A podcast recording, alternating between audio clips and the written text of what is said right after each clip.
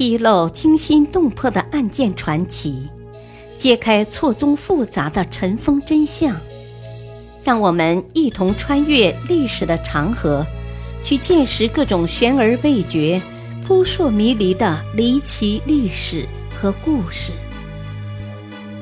欢迎收听《古今悬案、疑案、奇案》，作者李晓东，播讲。汉乐，往事只堪哀。大周后生死之谜。李煜，九三七年至九七八年，字重光，五代后期南唐国主，世称李后主。公元九七五年。宋兵破金陵，出降后被毒死。能诗文、音乐、书画，尤以词名。诗文语言生动，充满了对身世及现实的哀叹情绪。其作品在题材及意境上突破了晚唐五代词以艳情为主的窠臼。李煜在位之时，从不关心国事。每日朴词度曲，以风流自命。春天到来时，他将殿上的梁栋窗壁、柱拱阶砌都装成阁筒，密插各种花枝，称之为“景洞天”。令宫里的妃嫔都挽高髻，鬓上插满鲜花，在景洞天内饮酒作乐。李煜纵情声色。相继宠幸大小周后，大周后娥皇生于公元九三六年，比李煜大一岁。他的父亲周宗是南唐元勋功臣，为李生称帝立下汗马功劳。李生登基后，官拜内书使同平章事，废同宰相。宗宗李璟继位后。对周宗敬重有加，李璟看重其身家条件，让年方十九岁的李煜迎娶了周宗的长女娥皇。这是一桩典型的包办婚姻，有较浓的政治色彩。按传统经验或大数定律，这种婚姻的幸福指数往往较低。李煜则非常幸运。娶到了一位才色俱佳的绝代佳人，二人结发可谓珠联璧合，天从人愿。周娥皇生得相貌极美，实在有国色，娴静聪慧，气韵高雅，且博览群书，诗画双绝，小书史，善歌舞，精音律，尤以弹琵琶见长。他与李煜的姻缘也是由琵琶开始。八月初八是宗宗李璟的四十岁生日，宫中举行盛宴，娥皇为李璟演奏了一首精彩的琵琶曲，宗宗大悦，叹其灵慧，当场就将视为国宝的烧曹琵琶赏赐给他，且向娥皇的父亲周宗提亲。恳请将他许配给了李煜。李璟也有颇高的文学艺术修养，赠予琵琶，既是对他音乐才华的赏识，也是认为他与李煜志趣相投，更是寄希望于这桩联姻能巩固皇室与重臣的政治联盟。不过，自古红颜多薄命，大周后。包括他的妹妹小周后，都没能跳出这一红颜定律。大周后究竟是怎么死的呢？这也算是一桩疑案了。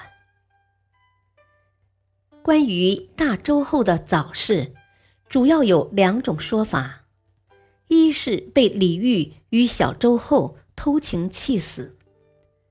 陆游《南唐书·昭惠传》。或为后寝疾，小周后已入宫中，后偶事慢之，惊曰：“汝何日来？”小周后上右，未知嫌疑，对曰：“啊，计数日矣。”后患怒，至死面不外相。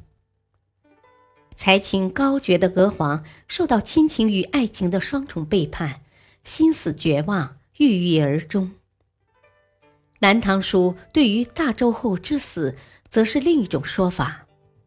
周娥皇自知快要结束生命，就向丈夫告别说：“啊，婢子多幸，托至君门，冒宠成华，凡十载矣。女子之容，莫过于此。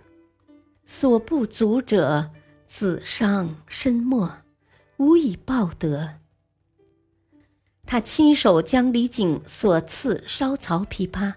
和一直戴在手臂上的玉环，交给李煜以为纪念，又亲笔写下遗书，要求布葬。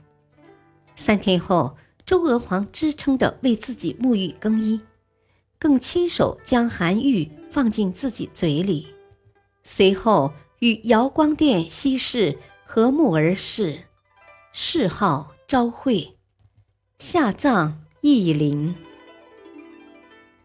到底是什么原因导致大周后盛年离世？他究竟是在何种情形下撒手人寰呢？原因其实是多方面的。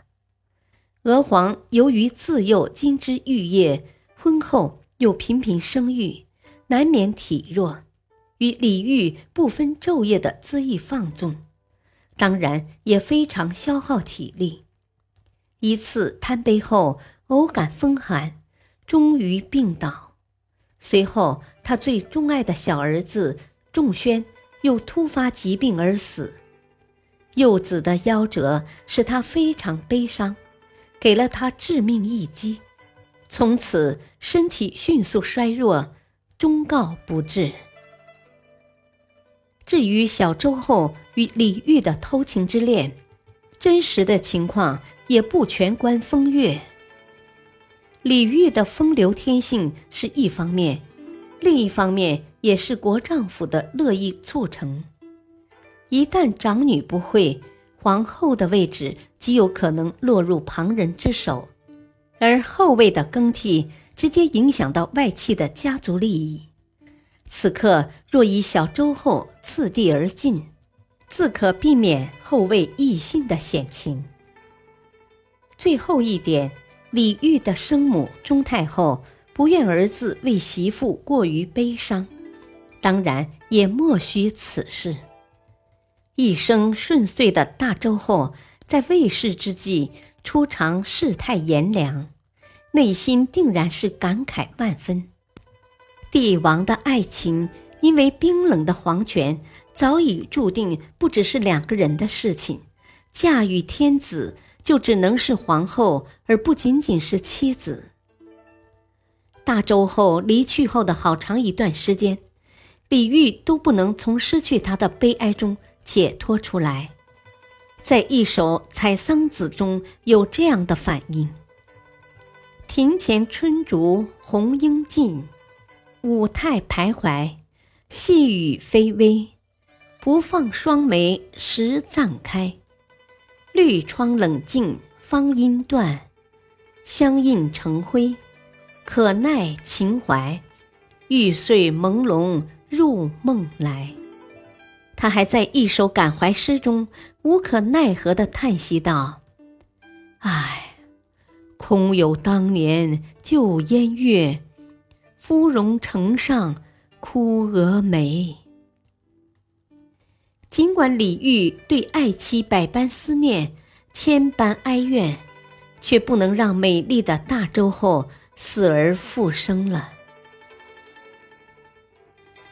历史话外音：云衣玉衣蓑，淡淡衫儿薄薄罗，清平双带罗。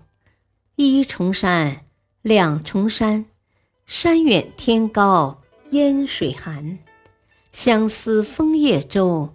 菊花开，菊花残。塞雁高飞人未还。一帘风月闲，秋风多雨相和。帘外芭蕉两三棵，夜长人奈何？用这首南唐后主李煜的诗来悼念这位薄命红颜吧。感谢收听，下期播讲得宠之谜。为何明宪宗一生独爱万贞儿？敬请收听，再会。